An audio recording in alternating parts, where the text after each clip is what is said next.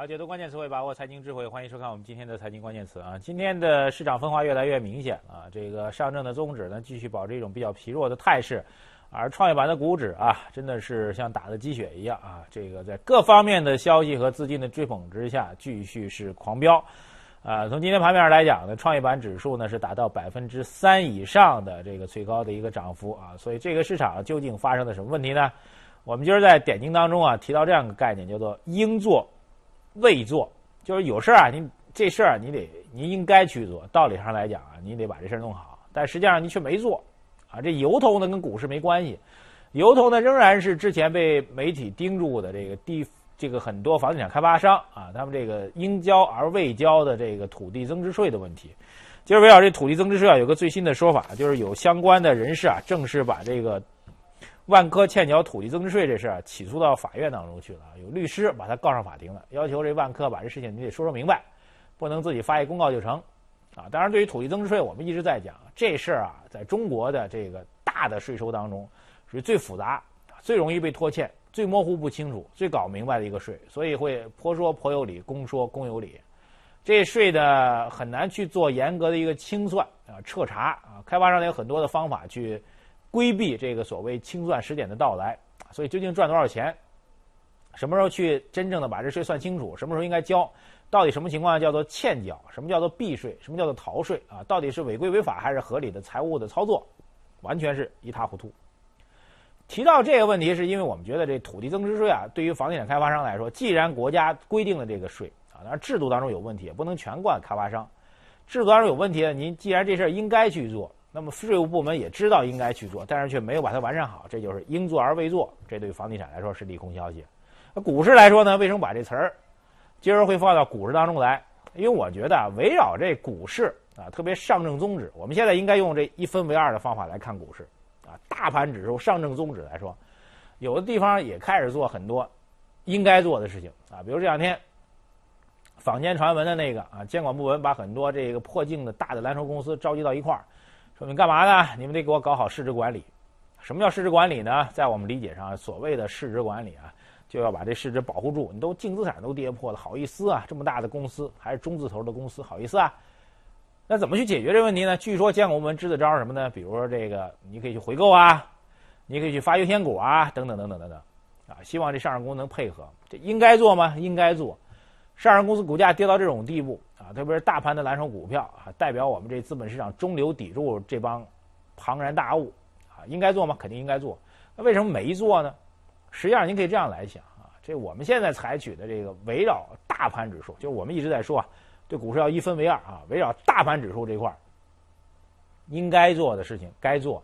那真正去做的话，你想想看，优先股现在属于一个改革措施，全新的，怎么去操作没人知道。回购，上市公司有钱吗？即便要做回购的话，真正这事儿，不管是优先股还是回购这事儿，真正去做，然后把股价个股的股价起到实质性的这个护盘作用，我们掐着指头算吧，怎么也得两三个月以后的事儿了。所以这事儿啊，你说应该做，但是没做，因为上市公司有自己的苦衷，监管部门呢应该去做护盘的动作，我们也能够理解，但恰恰就是没有去做这事儿。原因呢，就是市场的逻辑。和你监管部门的要维护大盘稳定的逻辑之间是有偏差的。上市公司会想，我跌破净资产了，那我现在去做个优先股，做一回购，花了很多钱，做了很多改革尝试，然后呢，三四个月见效了，到那时候也许我这股票啊已经不破净资产了啊，也许上市之后已经起来了，我干嘛呢？我图啥呢？所以宏观的政策指引和微观的上市公司琢磨的事儿，它永远是有偏差的。这就是我们看到的市场为什么大盘指数会起不来，所以提这样一句。然后今天其实市场当中的最重要的三条消息也给您做一下逐一的展开。第一个消息就是其实来自于证券市场的一个另类的机构啊，它叫做保监会。照理说啊，中国的股市的监管属于证监会啊，跟保险系统没关系。但是从昨天晚上开始到今儿上午啊，到今儿全天吧，真正抢眼球的证券市场就是保监部门。保监部门连着出两个两个说法吧。昨晚上出一说法，就是关于保险资金投资创业板上市公司股票有关问题的通知。哎，允许保险资金可以投资创业板上市公司。这消息今儿还挺怪啊！真真正早盘刚拍盘的时候，我们看创业板啊，岿然不动，好像跟自己没关系啊。但是说个拉升，马上就起来了。很多人还在那算呢，算什么呢？说这保险公司这钱啊，你满打满算，按照这顶格来算啊，如果您按照顶格来算，就是允许他投资证券、股票这些资金全部按顶格来算，然后他真的都能够增量全部到创业板上当中来，要给创业板市场的理论的这个最高的资金额将会达到两万亿。大家算这数字的人都知道自己是痴人说梦，怎么可能两万亿资金都玩创业板？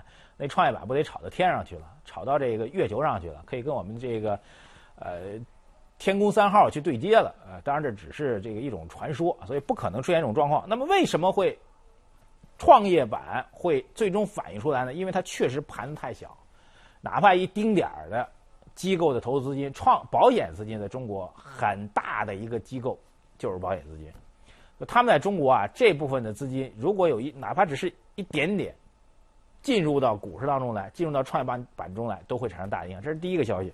第二消息啊，就是在今天早间的时候，保监会又没闲着，干嘛呢？他说了一个新的规定，将会启动历史存量保单投资蓝筹股的政策。这政策一出来，很多人有点高兴，蓝筹股也得涨了呀。结果没成想啊，蓝筹股就基本上岿然不动啊。虽然在最底位的时候，这出来之后啊。这蓝筹这大盘指数有点抗跌，但是您说有多大反应吗？也像这个泥泥巴掉到水里一样，散了没反应。为什么呢？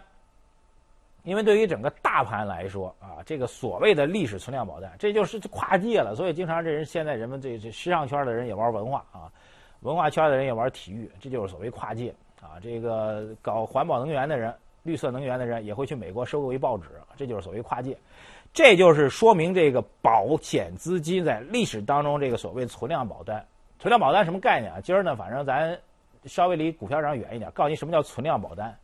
就中国的保险公司，特别寿险这一块儿，在一九九九年之前啊，他们曾经啊，因为当时的这个存款利率很高啊，一年期存款利率大概最早是在百分之十，然后在接近从九九年之前几年，是中国经济历史当中比较少见的一次通货紧缩。哎，那时候物价水平一直往下掉，然后我们就为了拉动经济增长，就是受到这东南亚金融危机影响嘛，然后就不断的去降息，降息，百分之十的利率最后降到百分之一点多，不到百分之二。当时的这个保单啊，保险公司这寿险的保单啊，它是按照这高息利率的时候给您测算，它测算来测算去啊，也没测算到会降这么多，所以它给您允诺的那个寿险将来这个偿付的这保单的费用啊，利率水平很高，至少在百分之四、百分之五以上。然后利率实际利率跌到百分之不到百分之二之后，它不就给套牢了吗？这叫我们说的保险公司当中有一一术语。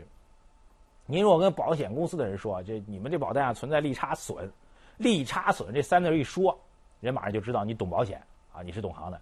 所以所谓的历史存量保单，就是当初被套牢的这部分资金。但是从九九年这事儿出来啊，到现在您算算多少年了？今儿是二零一四年了，就满打满算已经快接近十五年的时间了。我们觉得这存量保单的问题，这个风险其实每年都在研究，到底现在剩多少钱不知道，没人知道准确的数字。但这问题肯定是在软着陆当中，所以这个数据，保险公司拿出钱玩股票的数据投到创业板当中去，那绝对是爆棚。但是用存量保单剩下的那不知道的一个 X 数据来投主板，那真的是我们觉得这影响确实不大。所以我们觉得对于股票市场来说啊，现在是第一险资的结论啊，险资第一没有办法撬动大盘。啊，没有办法去撬动大盘。第二个，创业板，我们也提醒您，今天创业板市场的涨仍然是存量资金在涨。我们相信保险资金没有意图去接盘这个整个的市场的指数，所以它的整个的象征意义会大于实际意义。走走看，回头再去看一看，创业板这波飙会飙到什么地步？有人说创业板代表了中国经济发展的一个前景，但是究竟能飙到什么地步呢？我们还是提醒您关注一下风险吧。好，下一个关键词儿来关注农地流转的话题啊，这也是一个。媒体的一个深入的报道啊，他说有关部门啊现在正在讨论制定关于开展农村集体经营性建设用地使用权流转试点工作的指导意见，啊，这个指导意见呢将会在今年上半年就有望出台了，然后该意见呢有望对经营性的集体建设用地的有偿出让、交易方式、收益分配的方式等作出具体的规定。就您看到，就是从我们惯例来讲，您看到这报道的这个导语或者主要内容是这样写的，就我刚才这种说法来写的，有望啊，该意见有望怎么怎么样，那就意味什么呢？意味着第一，这事儿靠谱了，这事儿在做了，这是第一个能确认的；第二个，用有望这个词儿说明啊，这文件的细则、具体的点、核心的杠杆或者定位都不清楚，还是在猜测当中。用这两点来形容，我觉得对于中国的这农地改革啊，那是非常非常准确。第一点，中国的农地改革肯定是在做的，而且是必须去做的，这三中全会所定的调，必须要去推进的，行政部门必须要完成这工作的。但另外一点，这事儿究竟怎么去做，我们必须要承认，实际的执行和政策的制定和实际执行当中，都存在很大的争议。啊，以往在三中全会这个决定全文出来之后啊。很多人做了分析，就认为农村的所有的土地，农村包括什么土地？耕地，耕地我们是严格的红线。有人说耕地不能不能流转，不能随便卖，是不能流转，不能随便卖。耕地的总面积不能减少，这是红线。但是耕地你这个承包权是不是可以转让的？有这种说法吧？有。农村的宅基地，哎，农村的宅基地它也是住宅用地啊。如果同地同权，农村跟城城市同地同权的话。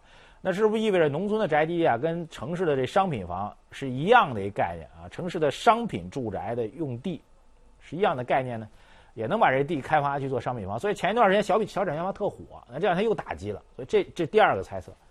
第三个是农村的集体经经济建设用地啊，就是您可以理解简单点儿，就以前我们这个农村啊有这个所谓乡镇企业，乡镇企业在农村圈的那些地啊，叫做集体的经济建设用地。说这块经济建设用地啊，是不是也能够像城市的这个？工业用地一样，或者这个商业地产一样，把它们开发起来，你就对应起三块耕地，承包权可以转让，这是我们的这个期待啊，这是期待，不是不是这政文件所提到，这第一个期待。第二，住宅用地可以像城市的商品房一样。第三，集体的经济建设用地可以像城市的工业用地和商业地产一样去开发，这人们的期待。但我今儿从目前的报道当中，我们看到这种期待能不能变成现实？每一块都在打着问号，啊，因为我们听到一个比较权威的声音啊，当然这权威的声音最后最后是不是真的按他这声音来也不知道，但是我们把这声音告诉您啊，这是中央农村工作领导小组的副组长陈希文先生他说了，他说现在你们啊，对农村的这个土地流转、农地入市啊，存在三大误读，第一个就是农村土地都可以入市，就我刚才说的那个，这误读错判；第二个是土地承包权可以抵押，这也是误读；第三个。宅基地可以自由买卖，这也是误读。所以现在对于中国来说，我们觉得这个改革，我们一直在讲，二零一三年是中国改革破题的年。通过二零一三年三中全会的破题，让我们知道未来的改革会在 A、B、C、D、E、F、G 各个领域当中去展开。但是下一步的二零一四年，展开怎么去展开，会带来什么样的成效，这方面不乏争议。认识、观点、执行、操作当中都存在很大的不同看法，这才是要害。所以给您结论吧，关于农地的这个事情，农地的流转改革这事儿事关重大啊，很敏感。比如耕地的红线问题，敏感吗？很敏感。短期不可能出现一蹴而就的成效，这是我目前的结论。我们也没有办法给出您一个准确的判断，只能告诉您这事儿在做，怎么做？问号。好，接下来关注我们下一个话题啊，这银行贷款的一个问题啊。我们以前呢也提到过，这个年前的时候啊，整个资金面偏流动性偏紧张啊，所以到了这个元旦之后啊，本来期望流动性能够缓一点啊，未成想，至少到目前为止啊，到我们今儿录节目为止，我们没有听到流动性彻底缓解的一个迹象啊。一个典型的例子就是这优惠不在了。什么叫优惠不在呢？以前买首套住房，按照我们的政策大的指引，就是房地产市场啊要实行差别化的信贷政策啊，有保有压。所谓保就是保首套住房，什么叫保首套住房？就是您刚性需求啊，您买第一套房子，这政策应该支持您。您有了房子，您就踏实了。所谓有恒产者有恒心嘛，对吧？有了房子，总归人就踏实了。但问题是，这个所谓的优惠贷款，这两天这很多媒体都在报，包括上海在内啊，很多地方的优惠贷款，以前照理说最低能够打到八折、八五折，现在甭说八折、八五折，九折没有，九折都拿不着，甚至基准利率。基本上都基准利率，而且您就算按照基准利率去买这首套住房，还得怎么着呢？一个字儿等，等多长时间呢？不知道，为什么呢？因为告诉你了，去年年底之前啊，这银行系统当中签了很多这个购房的贷款，然后呢，这些款都没拨下来呢，一一个跟一个在那排着队呢，轮到您还早着呢。您甭以为你利率高，我就能给你先办，不成，没钱，没钱就是没钱，这就是一个没辙的状况。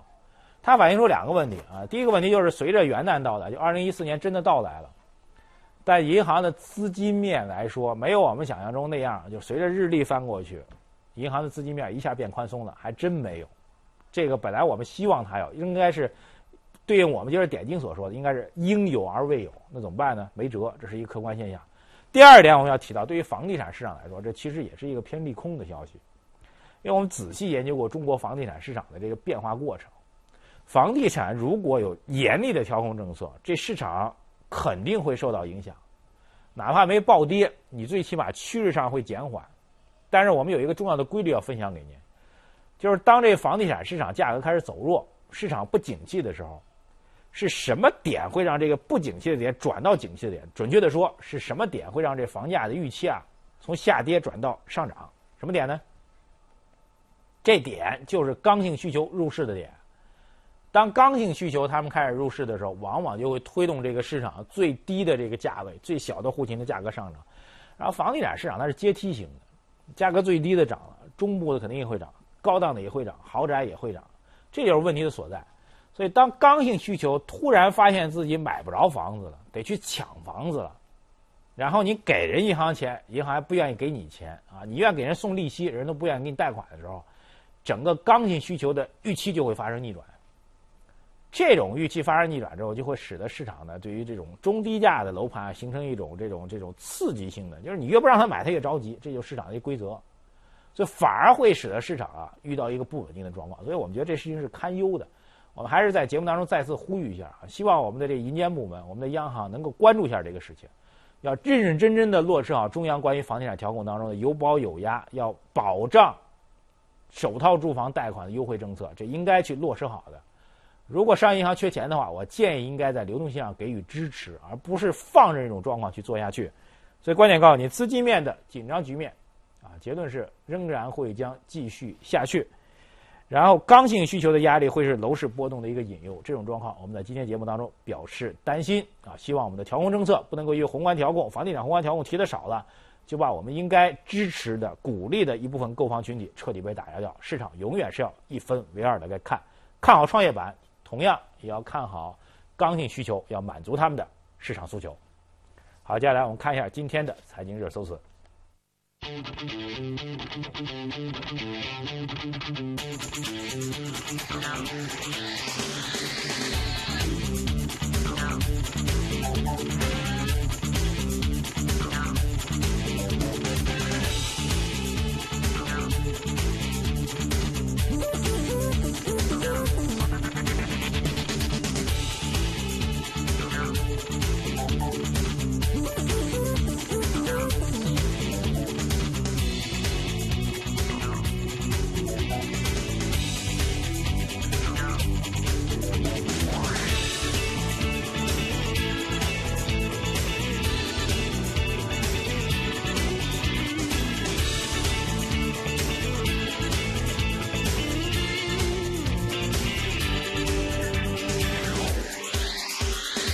提醒您关注我们第一财经资讯的官方微信，来参与节目的相关互动。我们最后来看一段人与光所配合的绚丽舞蹈。